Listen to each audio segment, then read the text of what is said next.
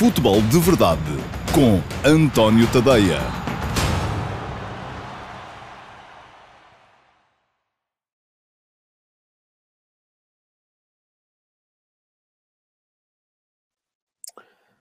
Olá, muito bom dia a todos. Eu sou o António Tadeia. Este é o Futebol de Verdade de segunda-feira, dia 16 de novembro de uh, 2020, é a edição número 255 do Futebol de Verdade, e estão aqui a dizer-me que hoje não estamos a conseguir entrar no Instagram. Isto é uma é sempre uma operação meio complicada. A plataforma que nós usamos para hum, fazer o futebol de verdade nas várias redes sociais, e ele está diariamente uh, tanto no Facebook, como no Twitter, como no Instagram, como no YouTube, como no meu site, antoniotodeia.com, via uh, Dailymotion, um, não tem acordo direto com o Instagram, de modo que é preciso fazer ali umas daquelas ligações diretas meio manhosas e um, hoje ela não está, não está a entrar. De modo que se conhecem alguém que costuma acompanhar o futebol de verdade pelo Instagram é mandar-lhe uma mensagem e dizer que hoje no Instagram não dá, mas podem sempre ir a qualquer uma das outras uh, uh, redes e, uh, caso não consigam acompanhar em direto em nenhuma das redes, podem sempre ver em diferido ou então subscrever o podcast do Futebol de Verdade, porque isso é segurinho, está lá sempre. Não tem imagem, mas também a imagem aqui não faz grande, grande falta.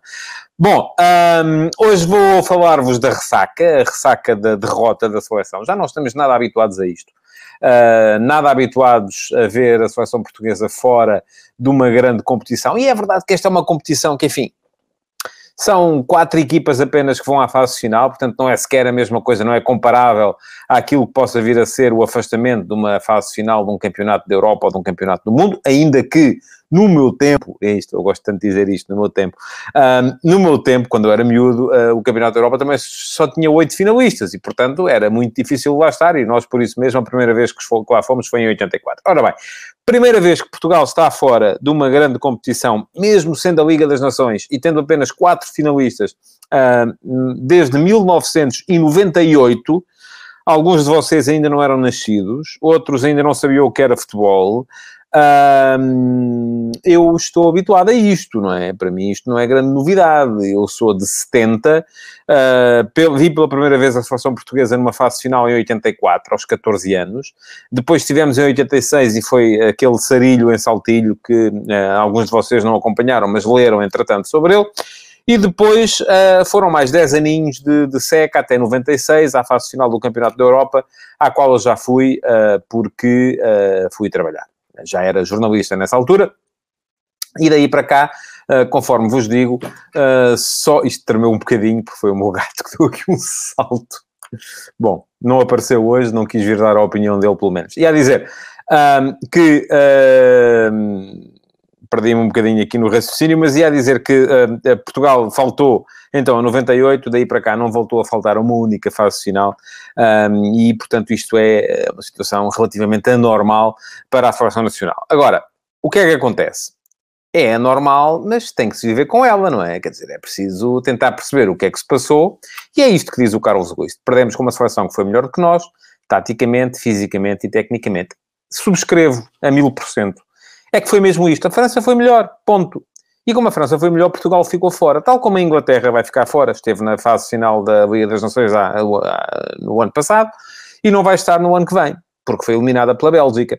E da mesma forma, a Suíça, que esteve na, na fase final do ano passado, vai ser provavelmente a última classificada eh, do seu grupo e, portanto, também não vai estar na próxima. Isto quer dizer que só a Holanda é que tem ainda assim algumas possibilidades de repetir a presença.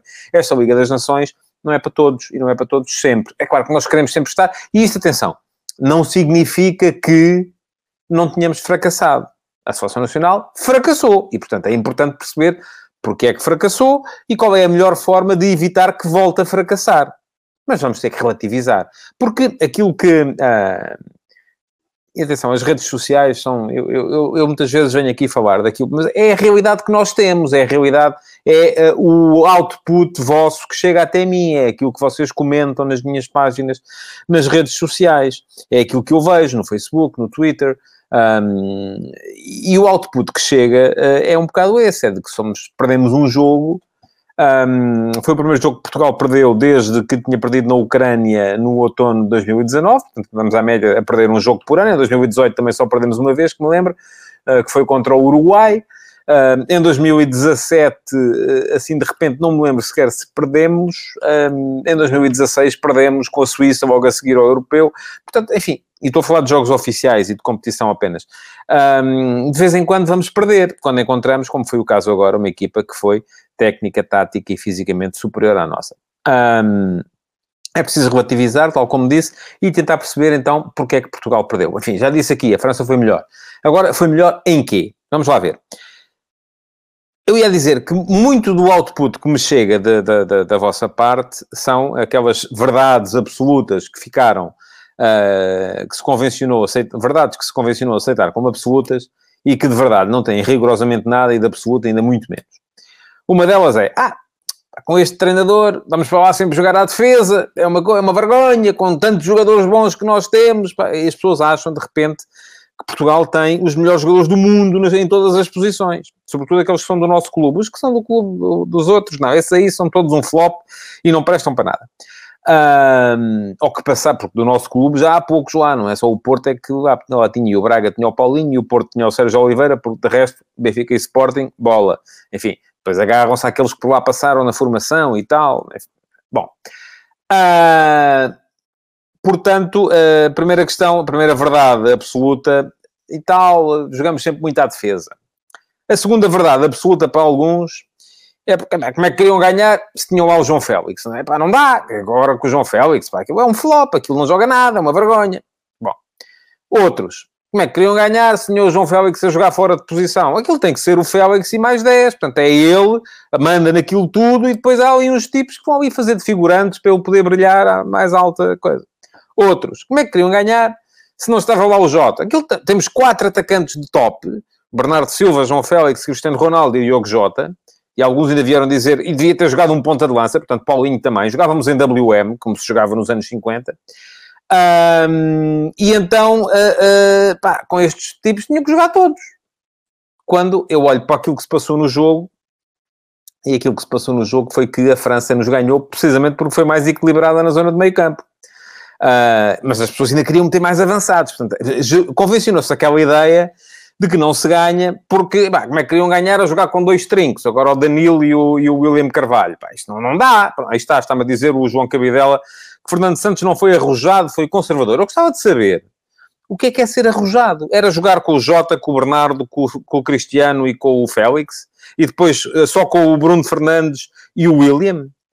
E depois, se calhar, metíamos o Danilo a defesa central e metíamos o Rui Patrício também a defesa e jogávamos sem o guarda-redes avançado. Isso é que era, não é? Era, era fantástico. Mas não é assim que se joga.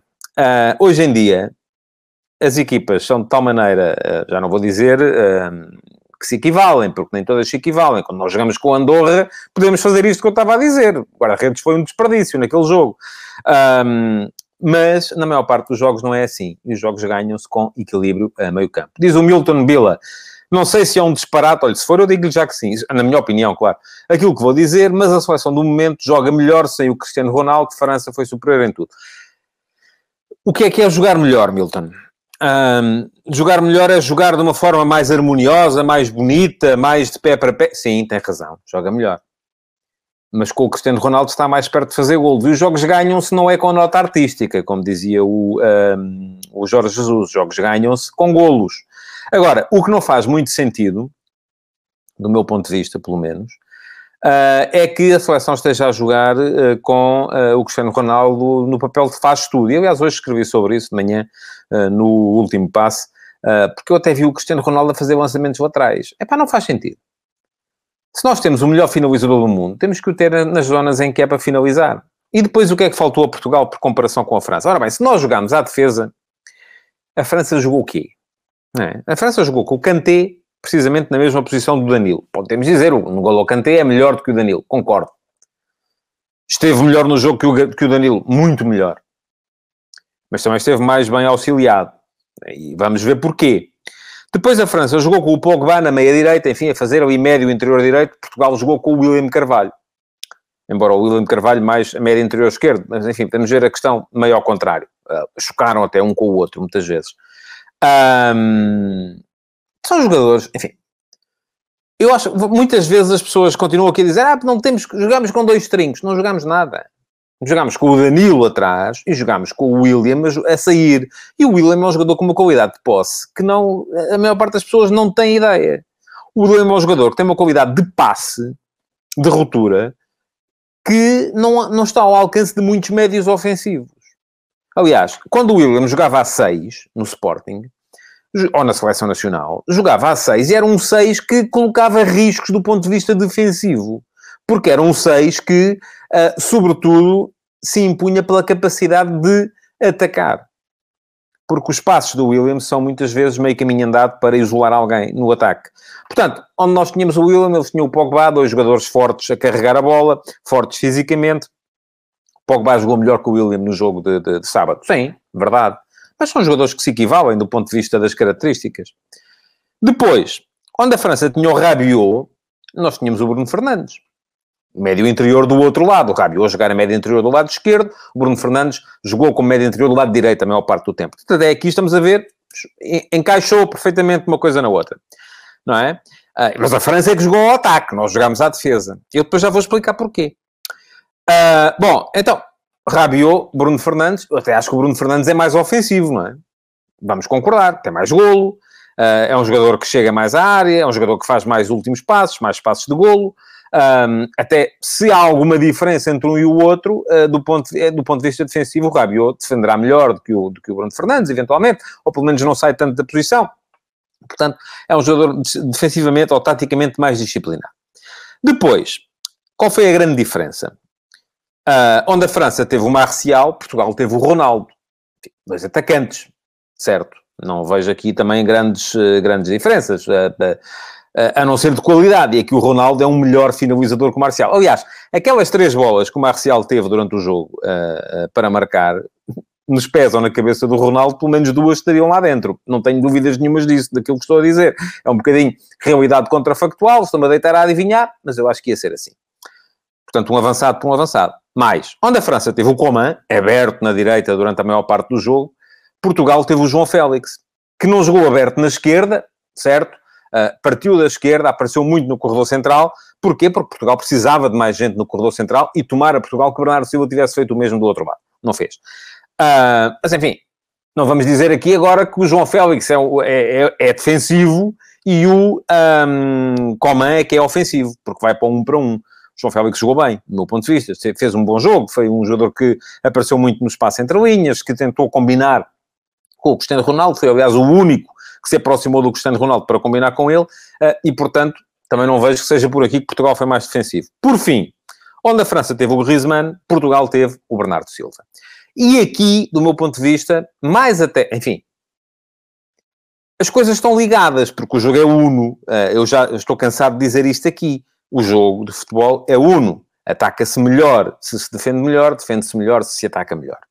E aquilo que se passou, porque é que Griezmann teve no jogo um efeito que Uh, o Bernardo Silva não teve, porque a França estava mais equilibrada, porque Griezmann apareceu no corredor central, a jogar no espaço entre linhas. A França tinha quatro homens a ocupar o corredor central, a ocupar o espaço interior. No golo Kanté, Pogba, Rabiot e Griezmann. Portugal só tinha três.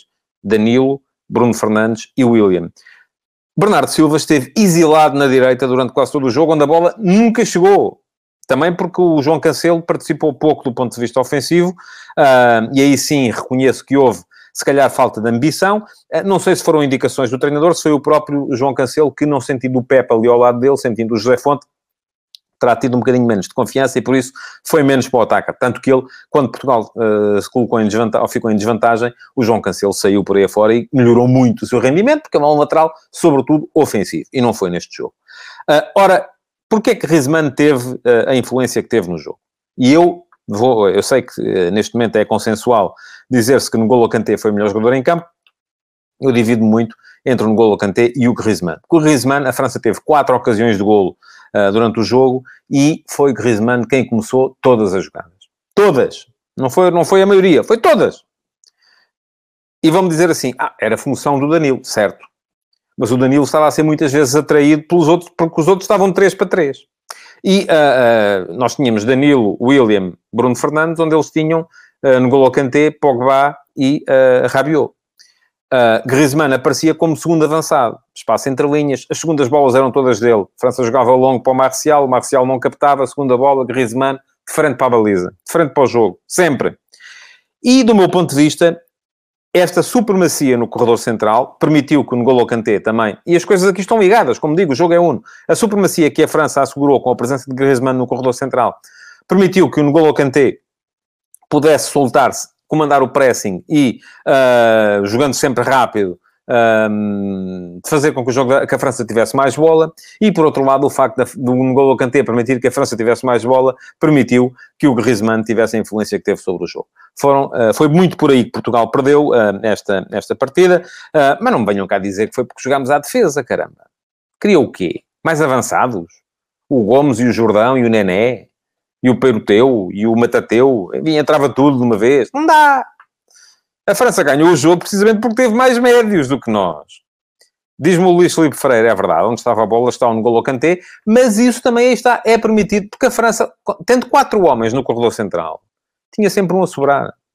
E ora sobrava o Griezmann, ora sobrava o N'Golo Kanté. E, portanto, é, foi aí que Portugal perdeu o jogo. Não foi... Portugal não teve poucos avançados, teve foi avançados demais. E depois... Ora, isto depois gerou também uma outra situação.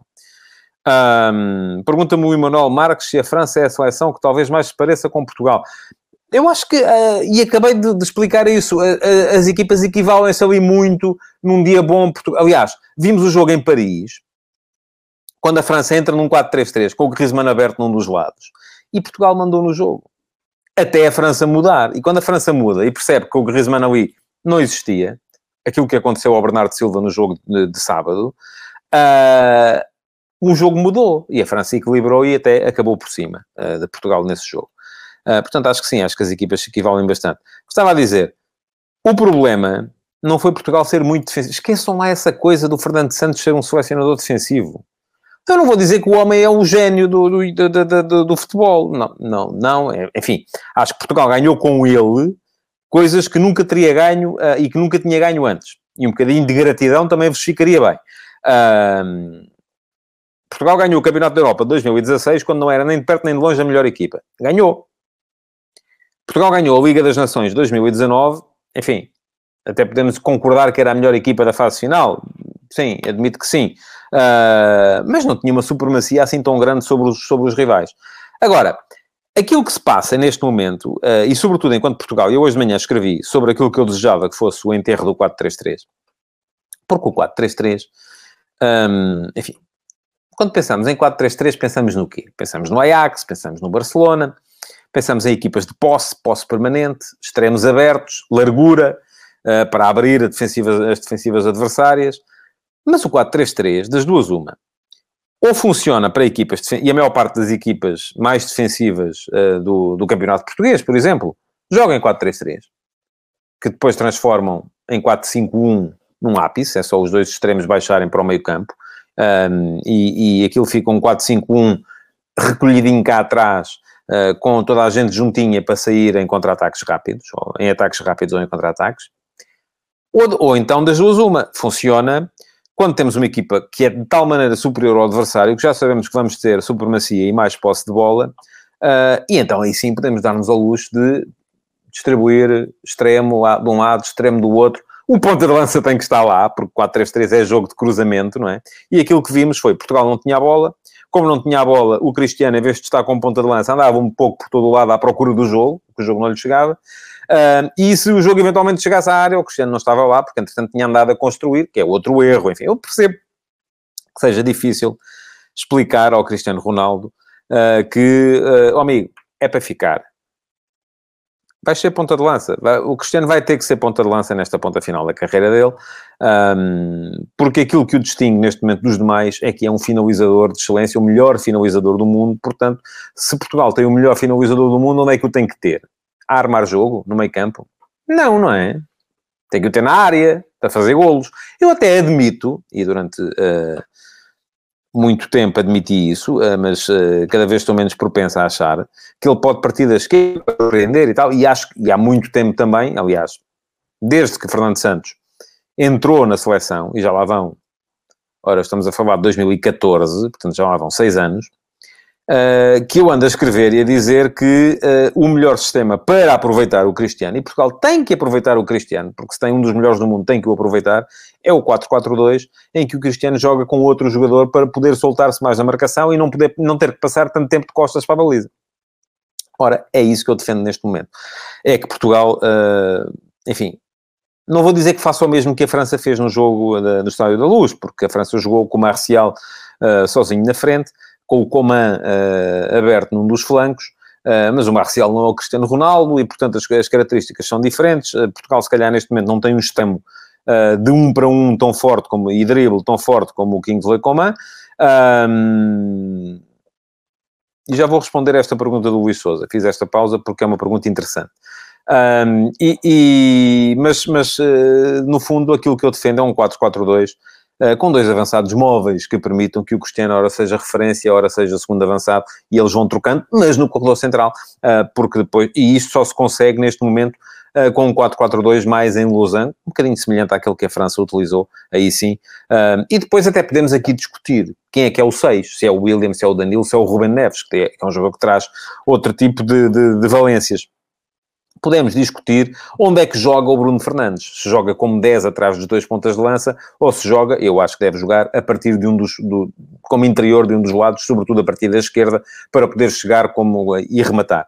Um, podemos discutir onde é que joga o Bernardo Silva, e agora sim regressava à pergunta que me tinha sido feita pelo, pelo Luís Souza, uh, que me pergunta, perante a exibição do Bernardo, ainda é da opinião que mesmo não estando bem, ele tem de jogar sempre ou quase sempre? Sim, Sim, mas não uh, aberto na direita. Uh, eu acho que Bernardo, neste momento, para esta equipa, uh, sendo um jogador que assegura posse, que mantém a posse, que, que, que gera bem os ritmos de jogo, tem que estar no corredor central. E aí até se pode também discutir se pode ser como 10 atrás das pontas de lança ou também como interior. Até se pode discutir quem deve ser o outro interior. Se Portugal deve jogar com William, Danilo ou, ou, ou o Ruben Neves como 6 e depois se deve uh, colocar como um dos interiores um jogador mais físico e mais uh, dado também a tarefas defensivas uh, como o William ou se deve recuar o William para 6 ou colocar o William no banco e manter o Danilo um, e jogar ali com um jogador como o João Moutinho, como o uh, Renato Sanches, enfim, estou aberto a tudo isso. Isso aí depois depende do jogo, depende do adversário. Agora, o que não depende do jogo nem do adversário é Portugal ser capaz de uh, colocar em campo uh, as suas valências da forma o mais, uh, que, que, mais o privilegiam dentro daquilo que é capaz de fazer. E neste momento temos uma série de jogadores que, e este jogo com a França foi, foi exemplo disso, que valem mais do que aquilo que mostraram naquele jogo por uma questão de arrumação. E aí sim. Agora não é, esqueçam lá isso, não é porque jogamos à defesa não é porque uh, é impossível jogar uh, tendo em campo o João Félix, não é porque é impossível jogar uh, tendo, não, não, tendo o Diogo Jota. O Diogo Jota, muitos daqueles que estão agora a reclamar o Diogo Jota, há quatro meses não sabiam quem era o Diogo Jota, ou se sabiam, diziam que o Diogo Jota era um lá daqueles jogadores do Wolverhampton do Jorge Mendes. Portanto, é preciso ter um, um bocadinho a, a, noção das coisas. O Diogo Jota é um, é um jogador extraordinário Que eu neste, nesta seleção portuguesa, enfim, a não ser que seja num jogo contra uma Andorra desta vida, uh, não vejo como ala esquerdo, vejo como ponta de lança. Uh, porque nos jogos a sério a equipa não pode desmembrar-se a ponto de alinhar com uh, alas tão uh, uh, ofensivos. Portanto, nós não jogámos muito à, à, defesa, até jogámos, do meu ponto de vista, já o disse, foi com atacantes a mais e com médios a menos. Mas, enfim, podem vir cá e escrever, desde que não insultem, podem discordar à vontade e escrevam para aí a dizer que... que eu não tenho razão nenhuma e que ainda sou mais medricas do que o Fernando Santos. Pergunta-me o Pedro Dias se podemos presumir que foi o Mr. Fernando Santos que não leu bem o jogo e não fez as devidas correções. Ó oh, oh, Pedro, isto depois, o jogo é fácil, também sou, uh, uh, embora eu já venha desde uh, há seis anos a, a, a defender o 4-4-2 na seleção por oposição ao 4-3-3, depois do jogo é fácil, de facto, olhar para isto e dizer, olha, falhou aqui, falhou ali, falhou lá. Aquilo durante não é tão fácil assim. mas eu acho que não foi uma questão de falhanço na leitura do jogo eu acho que é uma questão de uh, ideia base que eu acho que é preciso pôr em causa. E a questão aqui que se coloca agora é quando? Ora bem, eu hoje de manhã escrevi sobre isso uh, e sobre aquilo que me parece que é, porque me parece que há aqui uma questão de timings que tem que ser trabalhada. Uh, acho que é cedo, e já vi muita gente a escrever aí que isto resolve-se tudo também. Também há quem ache isto. Isto resolve-se tudo é sacando o Ronaldo. Vai-se embora dali para fora e pronto. Quer dizer, nós temos um dos melhores jogadores do mundo e diz, olha, não queremos. Vamos jogar é com os outros. Que dá, dá mais luta. Não, errado. Não me parece que seja uma boa maneira de pensar a coisa. Agora, uh, portanto, acho que é demasiado cedo para se pensar a seleção sem Ronaldo, porque Ronaldo ainda é um acrescento uh, muito importante para esta equipa, e se calhar ainda vai ser durante mais um ou dois anos, mas, ao mesmo tempo, acho que já é tarde para se começar a pensar numa forma de privilegiar uh, também o rendimento dos outros. E isso não está a ser feito. Um, porque, lá está, este sistema é um sistema que não serve ao João Félix, é um sistema que serve pouco ao Bernardo Silva, um, e sobretudo estes dois é um sistema que, do meu ponto de vista, também só serve ao Diogo Jota em jogos contra equipas mais, mais fracas eh, e, portanto, é um sistema que, à partida, serve à seleção nacional. Sendo que não é sequer o sistema que mais favorece o Cristiano, conforme já vimos também. Portanto, eu, um, se houve uma altura em que eu achava que sim, que ok, Portugal tinha o Figo, depois tinha o Quaresma, Ronaldo era jogador de faixa, temos que jogar em 4-3-3, porque temos extremo, o Quaresma vai para cima deles, o Figo vai para cima deles. Uh, neste momento, Portugal não tem esse tipo de extremos, não tem um comando, por exemplo, é? para poder justificar. Vamos jogar em 4-3-3, mete-se a bola no, no, na, no, extremo, o extremo encara o lateral num para um, pá, pá, pá, e já passou e já foi. Pronto, não temos esse jogador. E como não temos esse jogador, como temos sobretudo jogadores que jogam nas aulas, mas têm, vêm muito para o meio, uh, acho que estar a persistir neste 4-3-3 é, uh, é errado. Agora, a questão, conforme está a dizer há bocado, é quando? O por mim era já amanhã. Era já amanhã contra a Croácia. A questão é que um, o jogo da manhã tem particularidades uh, que são muito especiais. Primeiro, é um jogo que, do ponto de vista competitivo, a Portugal interessa zero e a Croácia ainda vai interessar, porque a Croácia e a Suécia ainda estão a lutar uh, para não descer de divisão. Segundo, é um jogo em que, um, por isso mesmo, é normal que Fernando Santos agora faça aqui alguma rotação na equipa. E se a questão que se pode colocar é, ok, mas vai rodar, uh, isto vai passar a mensagem de que o jogo é pouco importante. E sendo pouco importante, se calhar vão sair alguns dos jogadores fundamentais. E se vão sair alguns dos jogadores fundamentais, vai-se testar um novo sistema um, para... Já vou a esta pergunta do Miguel Guerreiro, que é interessante. Vai-se testar um novo sistema uh, para... Um, para depois não, estar, não estando lá os melhores jogadores e no jogo em que o adversário vai meter tudo e Portugal se calhar não, uh, vai condenar desde já a partida a percepção com que as pessoas vão ficar e os próprios jogadores deste novo sistema. Portanto, admito que se calhar o momento não seja este. Mas uh, eu acho até que já devia ter sido há mais tempo. Vamos lá então à pergunta do Miguel Guerreiro, uh, que me perguntava se o João Félix não pode jogar a extremo. Pode, até pode jogar a guarda-redes, mas não é o melhor para ele.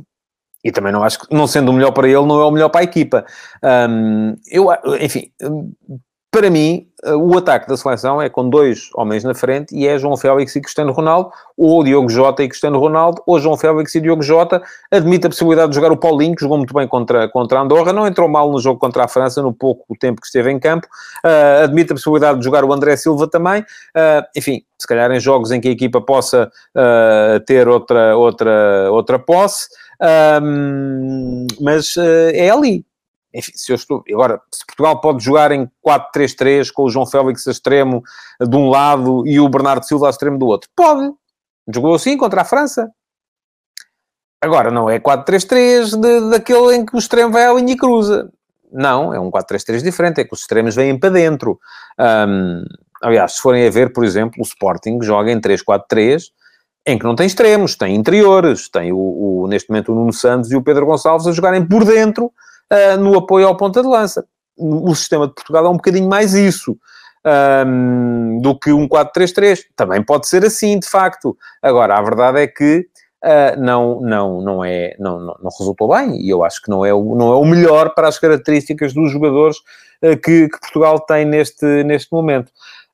Um, diz o Ocifo James Lisboa, como é a seleção com ou sem Motinho, o Moutinho é um jogador que já teve uh, muito, muito tempo para ser um dos mais importantes da seleção. Neste momento já não é. Entrou muito bem no jogo contra a França.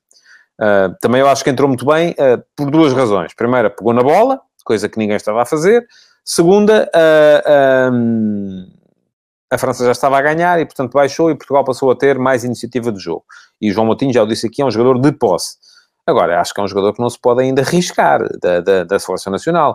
Uh, também é um dos ódios de estimação de muita gente que por aí anda, uh, mas uh, para mim continua a ser um elemento importante para estabelecer equilíbrios, sobretudo na equipa nacional. Bom, estamos a chegar, já passámos até exatamente o tempo do futebol de verdade de hoje. Queria falar aqui um bocadinho do Sub-21, que jogaram um pouquinho ontem contra Chipre. Foi uma coisa. enfim, acho que aquela equipa vale muito mais e continuo a tentar perceber e a não ter nenhuma boa razão uh, para uh, entender as, o escalonamento inicial. Mas, enfim, lá voltaremos. Vai haver jogo com a Holanda dentro de dias.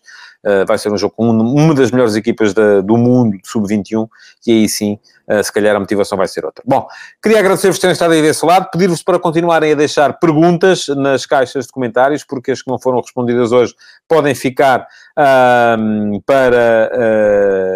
o Q&A do próximo sábado e lembrar-vos do desafio das partilhas. Continuo à espera de chegarmos um dia às 50 partilhas. Quando lá chegarmos, faremos um Futebol de Verdade especial convosco, com aqueles que partilharem a edição desse dia, que será histórico para mim, em que tivermos as tais 50 partilhas. Estão a começar as obras aqui ao lado, quer dizer que eu tenho que me calar. Um resto de boa tarde a todos e uh, até amanhã em mais um Futebol de Verdade.